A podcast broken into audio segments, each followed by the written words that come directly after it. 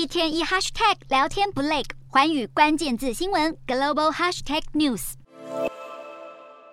瑞典大选现在确定由右派险胜。瑞典国会议长诺伦表示，由于右翼政党赢得了过半席次，温和党党魁克里斯特森已经获得授权，可以尝试组成新政府。外界普遍预期克里斯特森将尝试组建少数政府，将一两个右翼政党排除在外。而这场选举堪称瑞典政治的分水岭，因为来自白人至上边缘派系的反移民政党瑞典民主党即将对国家政策握有更大的影响力。此次瑞典政坛变天，虽然是不会阻碍申请加入北约，但还是有人相当忧心，瑞典恐怕会像美国一样，社会日趋两极化。